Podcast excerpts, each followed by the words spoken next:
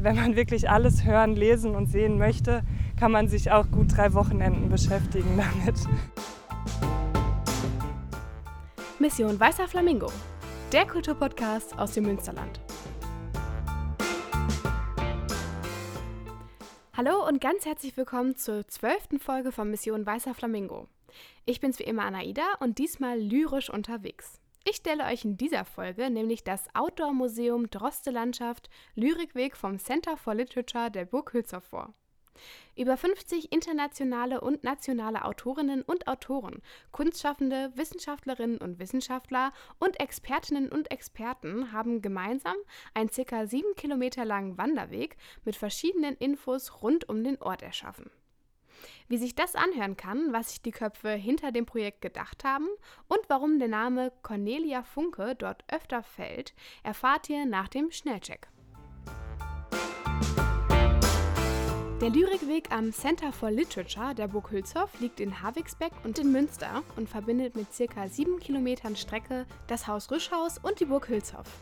Auf dem Wanderweg erfahrt ihr an insgesamt 20 Informationsstationen interessante Fakten rund um den Wandel von Literatur, Natur und Alltagskultur durch die Jahrhunderte mit informativen Texten zu den Standorten der Station, Verbindungen zu Droste-Texten der Schriftstellerin Annette von Droste-Hülshoff, die im Brischhaus gelebt hat, und neu geschriebenen Werken von nationalen und internationalen Kunstschaffenden werden jung und alt interaktiv eingeladen, mehr über den spannenden Ort zu erfahren.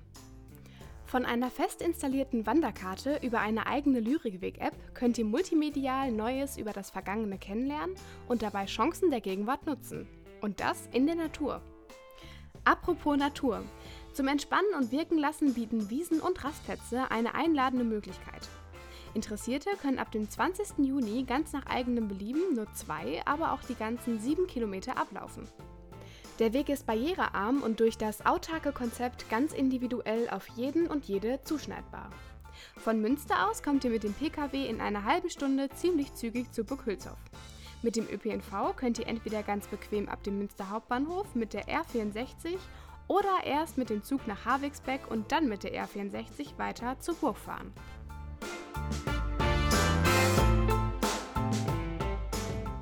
Jetzt habt ihr erst einmal einen Überblick über die wichtigsten Randdaten des Lyrikwegs in Havigsbeck bekommen. Natürlich möchte ich euch aber wie immer auch die Menschen hinter dem Projekt vorstellen. Deswegen habe ich mich mit Farah Heiß und Claudia Ehlert direkt auf dem Lyrikweg getroffen. Und damit euch der Weg noch etwas näher erscheint, sind wir während der Aufnahme auf demselben wirklich gelaufen. Deswegen kann es sein, dass sich ab und an der Wind und ein paar Vögel in die Aufnahme geschlichen haben. Farah und Claudia sind die Projektleiterinnen des Lyrikwegs und haben mir erzählt, wie auf dem Weg nicht nur das Thema Literatur, sondern auch die Nachhaltigkeit eingebaut werden konnte. Bevor ihr aber erfahrt, wie man sich das genau vorstellen kann, erklärt euch Claudia erst einmal, was der Lyrikweg genau ist. Also der Lyrikweg ist nicht nur ein Wanderweg oder auch ein Spazierweg hier im Münsterland zwischen Burg Hülshoff und Haus Rüschhaus, sondern eben auch ein Outdoor-Museum. Das heißt, äh, man kann an verschiedenen Stationen Halt machen, kann sich äh, Informationen holen zu der Landschaft, zu dem Wandel der Landschaft, zu Annette von Droste-Hülshoff und auch zu dem Alltag aus dem 19. Jahrhundert und auch heute. Wie ihr vielleicht schon in den anderen Podcast-Folgen bemerkt habt, werden solche Projekte wirklich lange geplant. Dass die ersten Ideen zum Lyrikweg aber fast ein Jahrzehnt zurückliegen, hätte ich selber nicht gedacht. Das Projekt selber oder die Idee ist schon äh, relativ äh, lang, quasi in den Hinterköpfen von vielen Menschen. Also man kann sagen, reicht äh, in Ideen ähm, bis zu zehn Jahre zurück eigentlich. Es gab auch schon eine Publikation, einen Wanderweg von Anneliese Raub, äh, der zugrunde lag. Es gab schon Ideen und Vorstellungen bei der Droste-Gesellschaft und als dann die Droste-Stiftung gegründet wurde, da hat das Ganze dann auch nochmal eine Institution gefunden, wo man das Ganze andocken konnte in Zusammenarbeit mit der Elbe Literaturkommission für Westfalen. Also da äh, war das Ganze immer schon vorhanden und präsent. Und durch die Regionale 2016 hat das Ganze dann Fahrt aufgenommen, wurde qualifiziert als Projekt und ist dann eben vor knapp, ich glaube zweieinhalb Jahren waren es jetzt, da ist das Projekt dann durch die EFRE-Finanzierung eben in die Bahn gelenkt worden, dass es wirklich auch zur Umsetzung von Droste Landschaft Lyrikweg kommen konnte. Dazu eine kleine Randnotiz. EFRE steht für Europäischer Fonds für regionale Entwicklung, einem Förderprogramm der EU. Wie bereits erwähnt, ist der Lyrikweg in Harwigsbeck thematisch wirklich sehr weit aufgestellt. Farah hat dazu erklärt, wie das trotzdem als Gesamtpaket möglich ist. Glaube, am ehesten ist uns das gelungen oder eigentlich auch durch die Idee von eben dem künstlerischen Leiter Jörg Albrecht und Dr. Jochen Grüwatsch, die auch einfach in der Anfangszeit, in der Konzeption ähm, das sehr prägend mitgestaltet haben. Und in der Zeit, da waren ähm, Claudia und ich auch noch gar nicht in der Projektleitung, ist die Idee von diesem Modulsystem eigentlich entstanden, dass quasi an jeder Station, egal ob digitaler oder analoger Raum, gibt es eine Basisinformation. Es gibt den Droste-Text, den Gegenwartstext und die Podcast-Ebene. Und in diesen vier Modulen eigentlich verbindet sich dann immer ein Thema und wird aber aus den verschiedenen Perspektiven beleuchtet. Also die Basisinformation ist vor allem wissenschaftlich fundierter Informationstext, der sagt, was die Station ähm, für ein Thema hat, was das Thema mit Annette Droste-Hülshoff zu tun hatte ähm, und was es vor allem mit dem Ort zu tun hat, an dem die Station steht. Dann gibt es den Droste-Text, der eben immer ein Originaltext von Annette von Droste-Hülshoff selbst ist und den Gegenwartstext, der quasi als künstlerische Responsion zu verstehen ist. Was bedeutet, dass wir GegenwartskünstlerInnen ähm, gebeten haben, sich quasi mit der gewählten Station, mit Droste an diesem Ort auseinanderzusetzen und ihren eigenen Text zu schreiben. Auf der vierten Ebene, dem Droste FM, der Podcast-Ebene, wurden die LesebürgerInnen vom Center for Literature gebeten, sich mit verschiedenen Expertinnen aus unterschiedlichen Fachbereichen auch nochmal zu demselben Thema auszutauschen.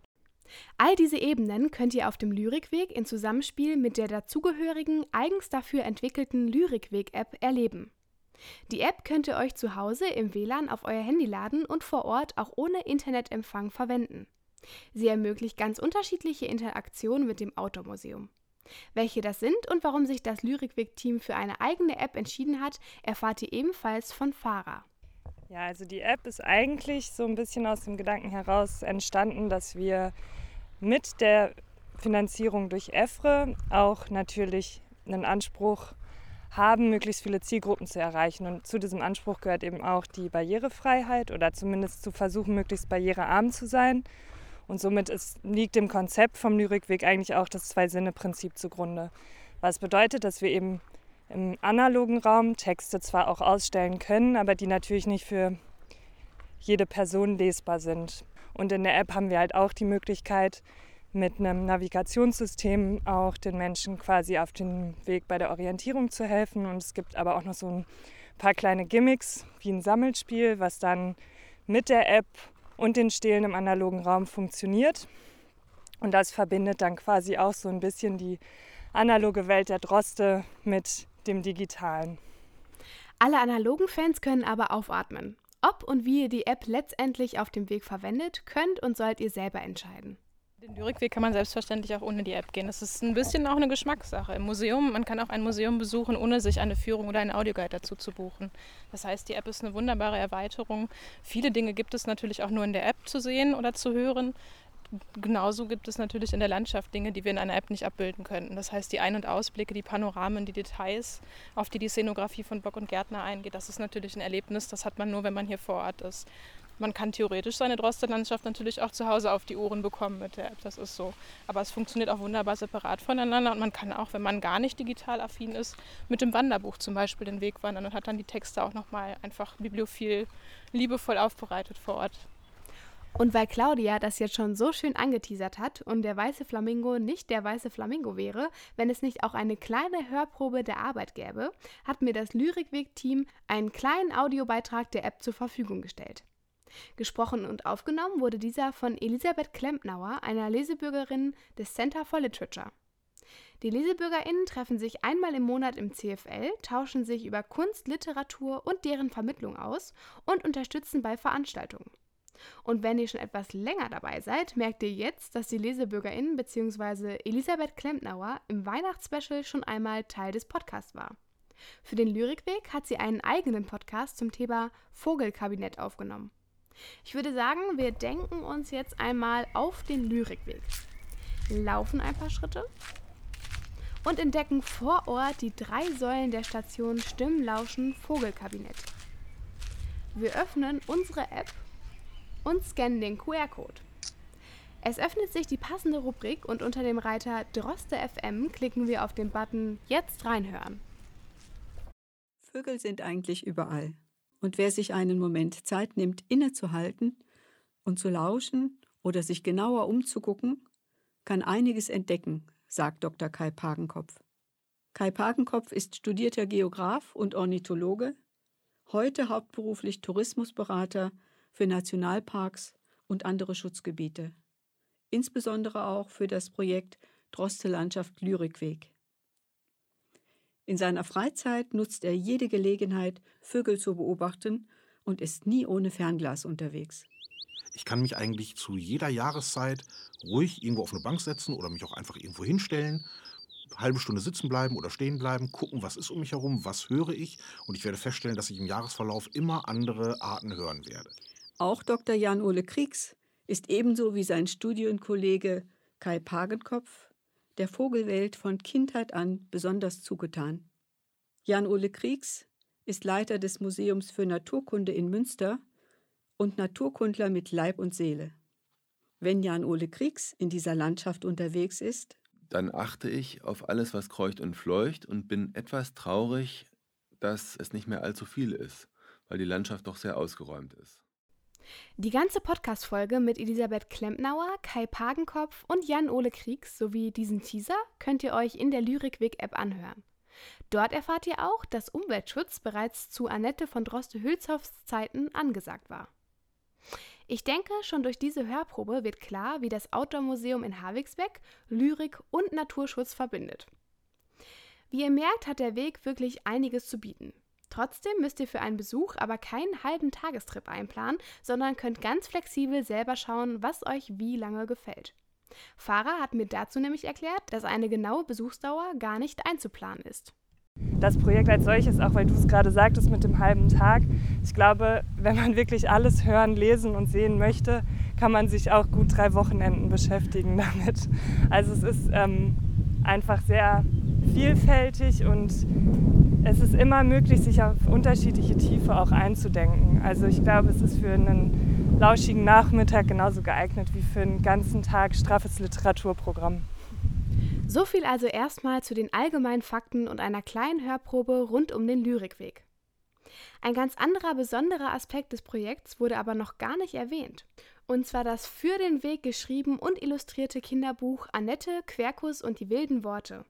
Verfasst wurde es von der berühmten Kinderbuchautorin Cornelia Funke, illustriert von Sarah Christine Richter. In dem Buch selber berichtet der Wald- und Wasserelf Quercus über die Welt der Annette von Droste-Hülshoff und orientiert sich am Lyrikweg. Aber wie kam es überhaupt zu der Zusammenarbeit zwischen Cornelia Funke und dem Center for Literature? Tatsächlich ist Cornelia Funke vor ein paar Jahren ähm, auf Dr. Jörg Albrecht zugekommen und ähm, hat ihm gesagt, dass sie total begeistert von dem Center for Literature ist und es total schön findet, dass diese Institution geschaffen wurde. Und ähm, dass sie auch total gerne irgendwie da an einer Kooperation auf künstlerischer Ebene auch ähm, interessiert sei. Und ähm, dann war irgendwie dieser Lyrikweg auf dem Weg. Und ich glaube, dass dann in dem Zuge einfach nochmal der Austausch stattgefunden hat und die beiden dann diese Idee quasi in die Welt gerufen haben. Und ein wichtiger Punkt ist auch, dass ähm, Cornelia Funke selber Sarah Christine Richter auch mit ins Boot geholt hat und quasi die beiden wirklich konzeptuell grundlegend dieses Kinderbuch auch mitbestimmt haben und ähm, da auch mitentwickelt haben und es wirklich auch viel einfach ihre Ideen waren. Das Buch könnt ihr übrigens direkt in den Museumsshops der Burg und des Rischhauses online über shop.burg-hülshoff.de oder per ISBN beim Buchhändler oder der Buchhändlerin eures Vertrauens bestellen. Es lässt sich also insgesamt feststellen, in Havigsbeck werden Kinder, Naturliebhabende, Wanderinnen und Wanderer, Literaturinteressierte und viele mehr fündig. Gibt es zum Abschluss denn bei dieser Fülle trotzdem noch ein besonderes Highlight von Farah und Claudia? Also mein persönliches Highlight wird es sein, wenn ich in ein paar Jahren den ersten Apfel auf der Obstwiese pflücken kann. Das hast du sehr schön gesagt. Also ich finde es äh, schwierig, eine Station rauszugreifen, weil es ja nun mal ein Weg ist, der konzipiert wurde. Also ich glaube, mein Highlight ist einfach, wenn, wenn das Feedback von den ersten Besuchenden ab Sonntag kommt, die vielleicht eigentlich die Region schon kennen und auch diese, diesen Weg schon kennen und ihn jetzt aber nochmal ganz anders entdecken. Also ich glaube, dieser Moment, der ist für mich dann das Highlight, der dann zeigt, okay, das ist etwas, das ist anschlussfähig und das äh, ändert auch nochmal die Region. Da lässt sich also nur noch eins sagen. Kommt raus und schaut's euch an. Wenn ihr das jetzt oder später tun wollt und nochmal alle Infos gesammelt und vor allem den Link zur App benötigt, dann schaut doch mal unter www.lyrikweg.net vorbei. Ich bin gespannt, ob ihr euch bei einem Besuch an die ganzen sieben Kilometer traut oder vielleicht erstmal entspannt mit der Hälfte startet. Egal wie, es lohnt sich.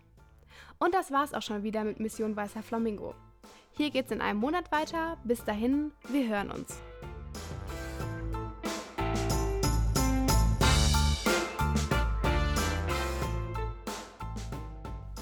Mission Weißer Flamingo, der Kulturpodcast aus dem Münsterland, ist ein Projekt des Kulturbüros des Münsterland e.V.s.